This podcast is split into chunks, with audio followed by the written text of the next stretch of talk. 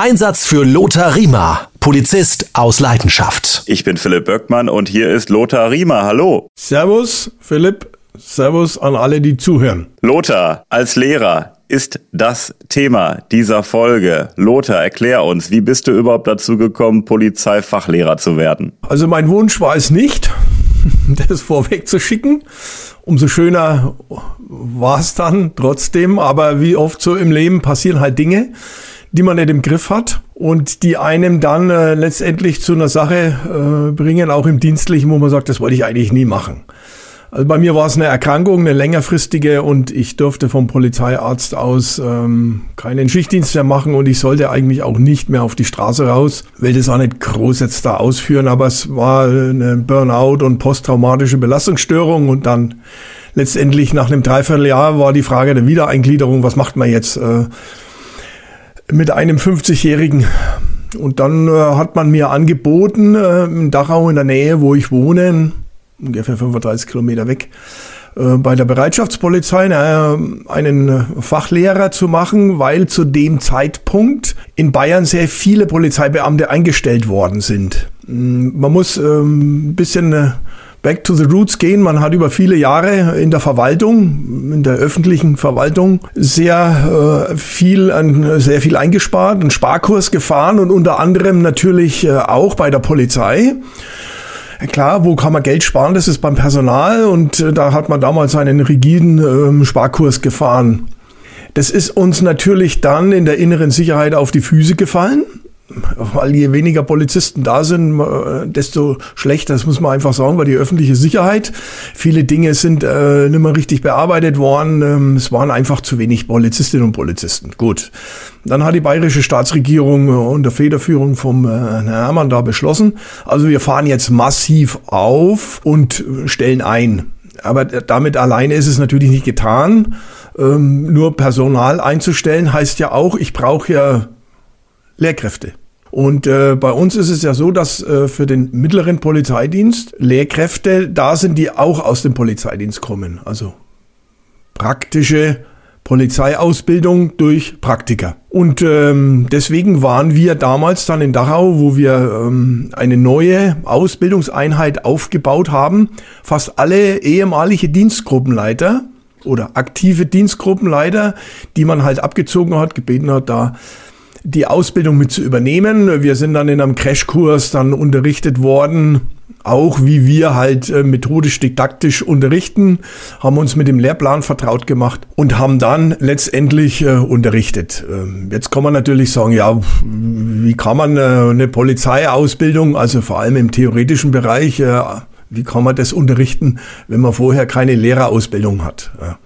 Also methodisch didaktisch haben sich natürlich ähm, Bereiche aufgetan, die muss man sich ein bisschen aneignen durch Unterrichte, die man selber dann bekommen hat, eben, oder sich eben auch selbst äh, fortbilden. Aber es waren ja alles Leute, die vorher schon Mitarbeiter und Vorgesetzte hatten und die auch aufgrund ihrer Mitarbeiter schon geführt haben und an Unterricht halten, sage ich jetzt mal, wenn du aus der Praxis kommst, mit einer gewissen Anleitung, dann funktioniert das auch. Wie lange hat das denn gedauert, bis du dann vor der Klasse gestanden hast, vor deiner ersten Klasse? Wie lange hat das gedauert? Also von der in Anführungsstrichen Ausbildung, vom Zeitpunkt so, Lothar, du bist jetzt Polizeifachlehrer, du wirst das jetzt, du unterrichtest, bis du dann wirklich die erste Unterrichtsstunde gegeben hast? Ja, bei mir war es ein bisschen ähm, anders gelagert. Also die Vorläufer, die ähm, sich mit dem mit der Materie vertraut gemacht haben, die hatten ungefähr ein Jahr Vorlaufzeit. Das brauchst du. Also Gebäude requirieren, Lehrmaterial, ähm, Stundenpläne aufbauen und so weiter. Das ist ja sehr viele administrative Tätigkeit auch. Wir hatten ja 120 Polizeischüler, das muss man ja dazu sagen. Bei mir war es anders. Ich bin ja quasi äh, eingestiegen aufgrund meiner Krankheit dann oder Gesundung und bin langsam ähm, da reingewachsen in die Geschichte. Ich hatte ähm, tolle Kolleginnen und Kollegen, die mich an die Hand genommen haben. Ich habe mich einfach in die Unterrichte mal reingesetzt, habe zugehört Jetzt muss ich auch dazu sagen, dass ich früher schon bei der Kripo sehr viele Unterrichte gehalten habe bei der Dokumentenprüfung. oder Dokumentenfälschung, Erkennen von Fälschungen. Ich habe beim Flughafen bei der Bundespolizei Unterrichte gehalten, äh, bei der Kripo, bei Fachdienststellen, äh, bei der Ausländerbehörde. Also von daher war mir jetzt das Unterrichten an sich jetzt nicht ganz fremd. Ähm, und dadurch, dass ich mich dann in den Unterrichte reingesetzt habe, habe ich halt sehr viel auch erlebt, wie die Kolleginnen und Kollegen das machen. Da schaut man sich das einfach mit ab versucht seinen eigenen Stil zu finden. Habe ja dann noch einen Lehrgang auch gehabt, so einen zweiwöchigen äh, Grundlehrgang. Und dann ging's los. Dann oh, bist du da quasi in die Klasse geschmissen worden. Und jetzt könnte man natürlich auch wieder sagen, oh jeder, wann die Schüler gedacht haben, was kommt denn da für einer daher? Aber jetzt nochmal, das ist ein praktischer Beruf. Und die Schülerinnen und Schüler merken sehr schnell, denke ich, ob jetzt einer zwar methodisch, didaktisch super drauf ist, aber von der Praxis keine Ahnung hat. Ne? Also wenn der Blinde von der Farbe spricht, dann neigen die Schüler das schon sehr schnell. Und ich habe kein Hehl aus meiner Vorerkrankung gemacht. Ich habe auch erzählt, was ich beruflich alles gemacht habe. Und habe dann halt einfach meinen Unterricht so durchgezogen und immer auch Feedback eingefordert. Ich habe gesagt, ich mache hier niemanden zur Sau ähm, oder, oder äh, den anscheißen, weil er sich mal beschwert, sagt mir, wenn ihr diesen Unterricht so nicht versteht. Also zum Beispiel das Ausländerrecht, es gibt ja Rechtsfächer, die sind wirklich sehr kompliziert. Aus Ausländerrecht zum Beispiel ist eins der schwierigsten Rechtsfächer mit, weil es so viele Ausnahmen gibt, genauso wie im Verkehrsrecht, das ich Gott sei Dank nicht unterrichten musste, aber zum Beispiel Ausländerrecht, Asylrecht etc. Immer nachgefragt. Sagt mir, habt ihr jetzt diese Unterrichtsstunde verstanden? Wo ist ein Defizit? Sagt mir das, na besser ich nach. Und ich habe auch nie einen Hehl gemacht. Ich kann nicht alles beantworten, eure Fragen. Geht gar nicht. Dafür bin ich zu wenig oder noch nicht lang genug in der Materie. Aber ich mache mich bis zur nächsten Stunde schlau und ihr kriegt eine Antwort. Also von daher war das immer, sage ich mal, mit offenem Visier. Und offenes Visier heißt halt immer auch, die wissen, wie sie bei mir dran sind. Und ähm, deswegen habe ich das auch aktiv eingefordert. Kritik einfordern ist, konstruktive Kritik ist einfach wichtig, gerade in so einer Geschichte. Und das sind ja auch äh, Polizeischüler, die sind ja quasi jetzt keine Schüler wie in der Schule, sondern die haben den Beruf erwählt, den wollen sie gerne machen. Und deswegen ähm, konnte man mit solchen Leuten natürlich auch ein bisschen anders arbeiten. Hast du denn konkrete Erinnerungen an deine allererste Unterrichtsstunde oder äh, kannst du dich da konkret nicht dran erinnern, wie das war und was ihr da gemacht habt? Also die erste Unterrichtsstunde war eine Lehrprobe. Also ich musste ja dann vor einem Gremium einen Unterricht halten. Ich weiß sogar noch das Thema.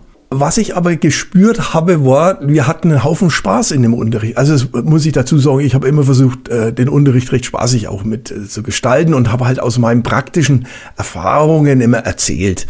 Und wenn du halt, ähm, also wenn die Schüler merken, ah, der Lehrer ist zwar streng, also ich war schon streng auch, aber trotzdem auf, aufgrund seiner Erfahrung äh, lockere Geschichten dann oft mal erzählt. Und dann ist es der Icebreaker. Und wenn du die Klasse für dich gewonnen hast, dann läuft der Unterricht von alleine. Sage ich jetzt einfach mal. Die Schüler müssen spüren, dass du das gerne magst. Und die Schüler müssen spüren, dass du sie magst.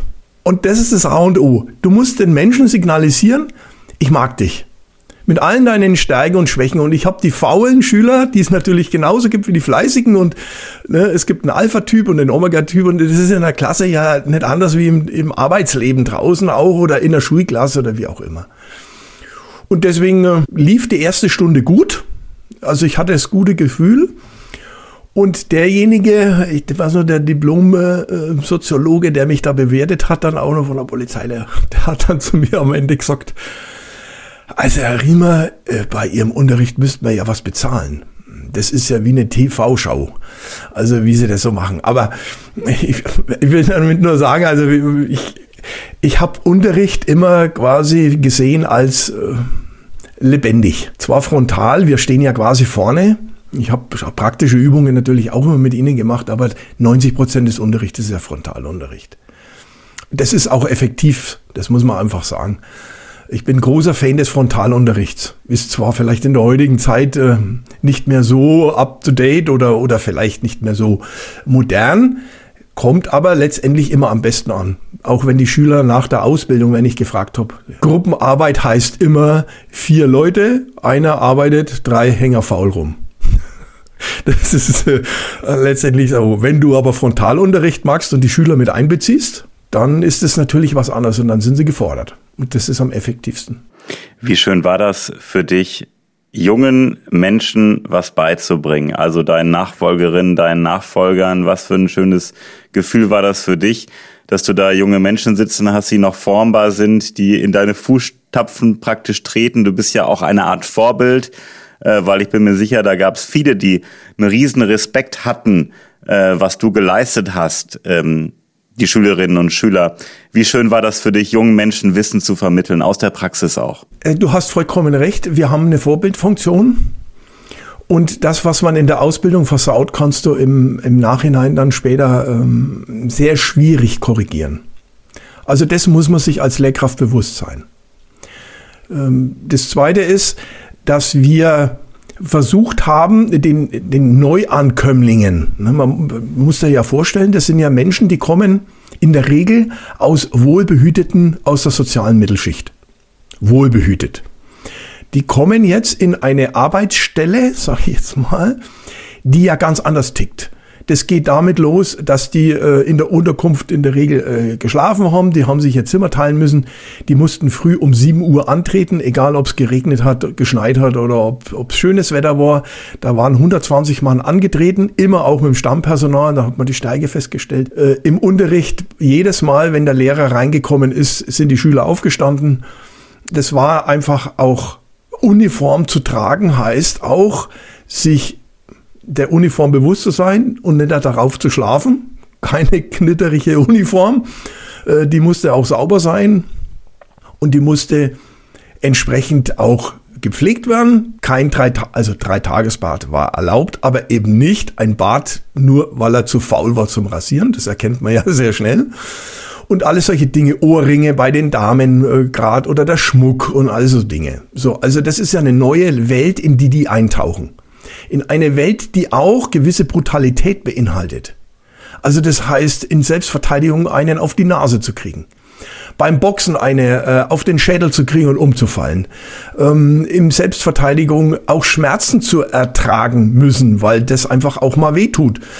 Und dann eben konzentriert von früh 7 Uhr Unterricht bis Nachmittag um vier, halb fünf Unterricht zu haben. Zwischendrin haben wir Sport und so, aber und das erwarten die dann auch von den Lehrern. Und jetzt sind wir bei der Vorbildfunktion. Die erwarten von mir, und das zu Recht, dass auch meine Uniform passt, dass auch mein Haarschnitt passt, dass auch mein Rasieren, mein Bart entsprechend ähm, die, der, der Vorbildfunktion entspricht. Und wenn du das hast und denen aber das Gefühl gibst, für sie trotzdem da zu sein, und das Büro bei uns mit meiner Mitarbeiterin war immer offen. Das Büro war immer offen. Jeder konnte zu mir kommen. Und wenn er private Probleme gehabt hat und gemeint hat, er kann sich oder muss sich bei mir ausweinen, dann hat er das jederzeit tun können. Meine Schüler haben meine private Handynummer gehabt. Und ich habe erwartet, wenn die ein richtiges Problem haben, dass die mich auch nachts anrufen. Also das spüren die dann schon. Und da baust du natürlich schon ein intensives Verhältnis zu den Schülern auf. Wie wichtig waren denn für dich im Unterricht persönliche Geschichten aus dem Dienst, die du erlebt hast? Nach dem Motto, ich sage euch das jetzt mal, damit euch das nicht passiert. Er hat einen sehr großen, breiten Raum eingenommen.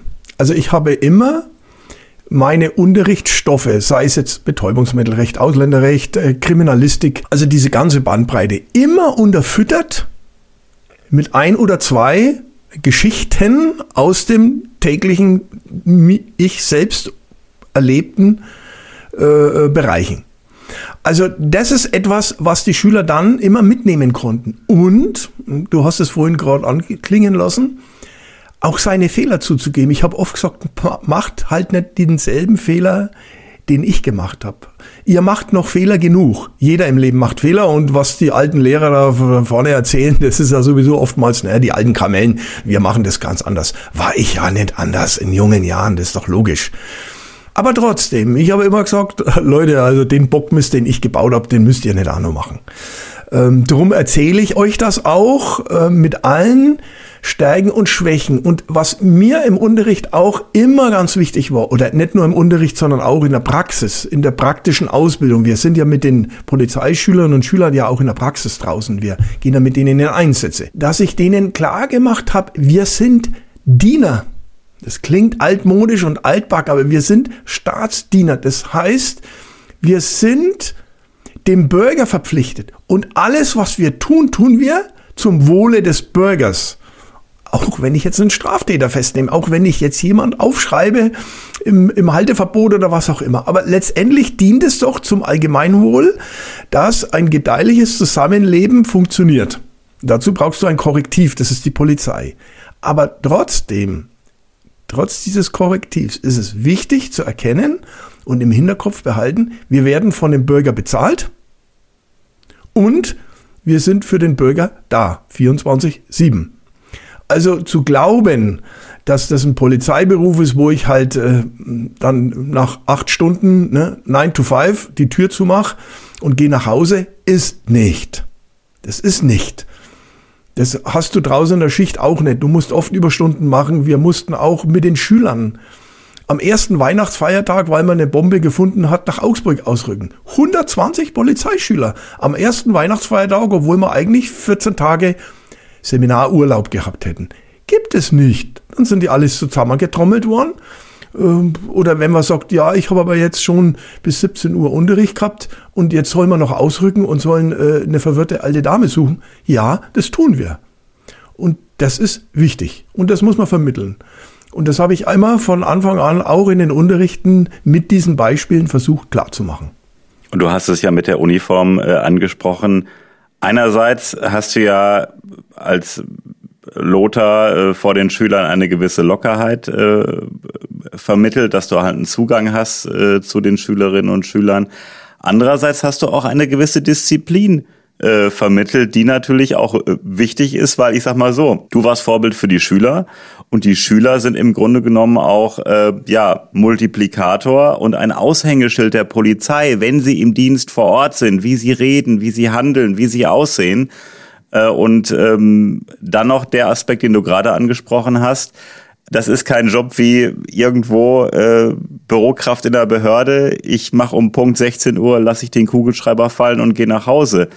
Also, dass du im Grunde genommen mit vielen Facetten die jungen Menschen auf den Dienst, auf das wahre Leben im Dienst vorbereitest. Das war, glaube ich, deine Aufgabe. Genau. Ein Schwerpunkt ist natürlich die Wissensvermittlung. Aber worauf in der Ausbildung, ich spreche jetzt mal von der bayerischen Polizei, ich muss da nachher noch mal ein bisschen einen Unterschied machen zu anderen Bundesländern teilweise. Also bei uns gibt es den mittleren Dienst und wir betreiben ganz intensiv Persönlichkeitsbildung.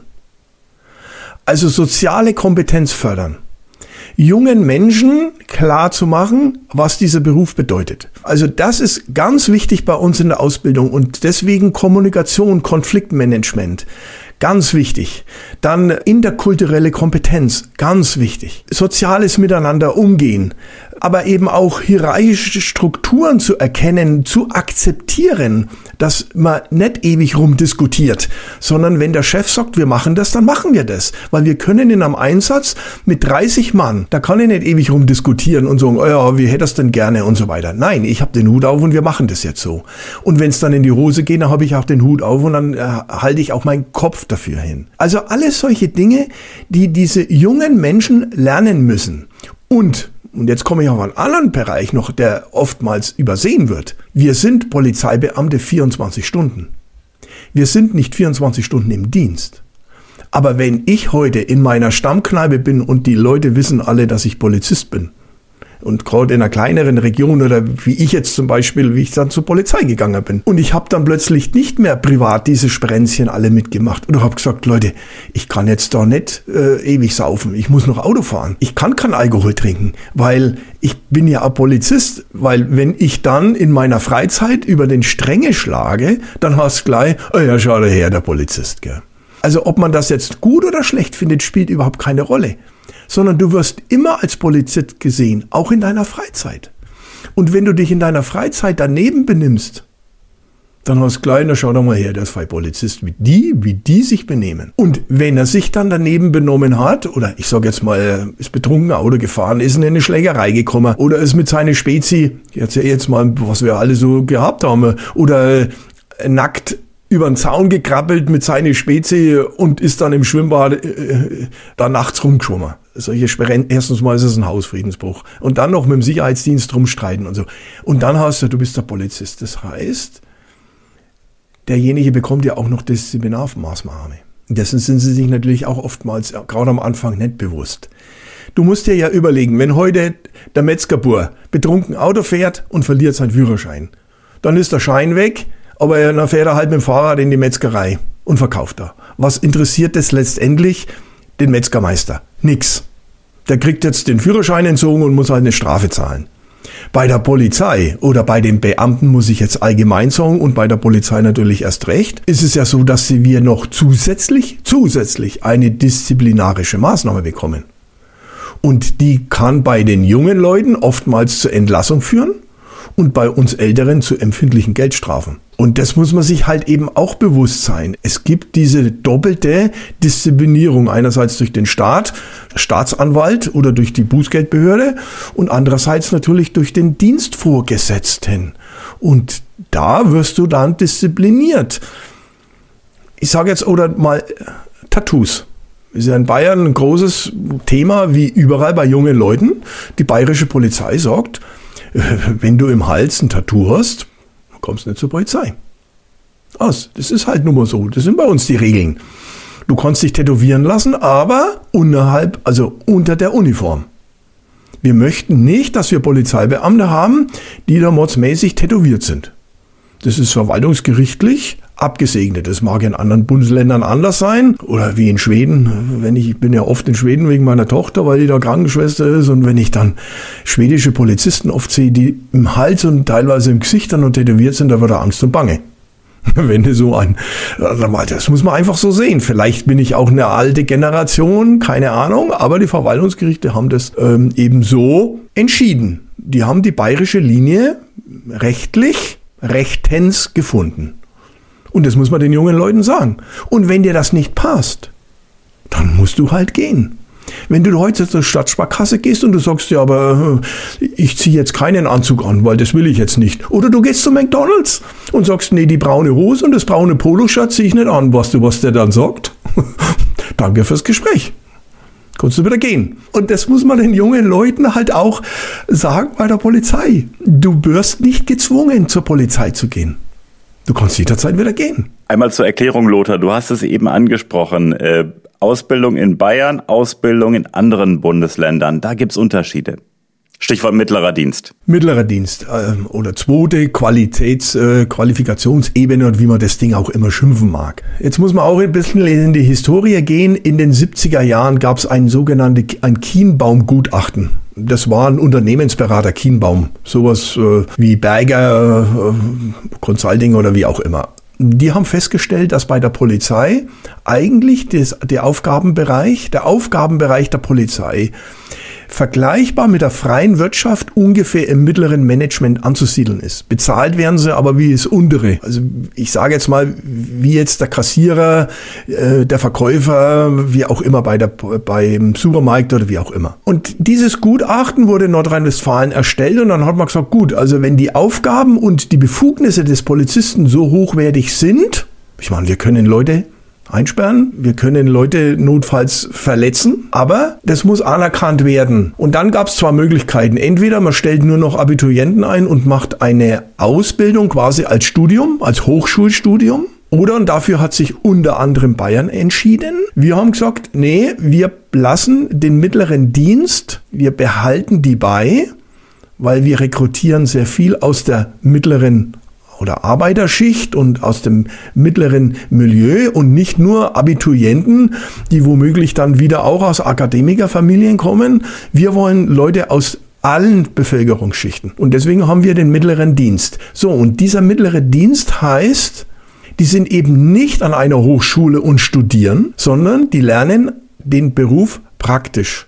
Immer gekoppelt mit theoretischen Unterricht, praktischer Ausbildung in der Kaserne und praktische Ausbildung draußen im Einsatz. Und Nordrhein-Westfalen zum Beispiel hat sich entschieden, nee, wir stellen nur Abiturienten ein und die gehen dann auf die Hochschule und die studieren da und danach werden sie rausgeschmissen in den Einzeldienst, auf die Straße. Ich überspitze es mal ein bisschen, aber das Problem ist natürlich, wenn ich an der Hochschule mit Dozenten arbeite, dann habe ich natürlich an Schutzmann Riemer als Lehrer nicht mehr. Das kannst du vergessen. Dann wird Strafrecht nur erzählt, wie es halt im Gesetz steht und nicht von dem alten geländegängigen Hauptkommissar, der vorher Dienstgruppenleiter war und Strafrecht anders erklärt.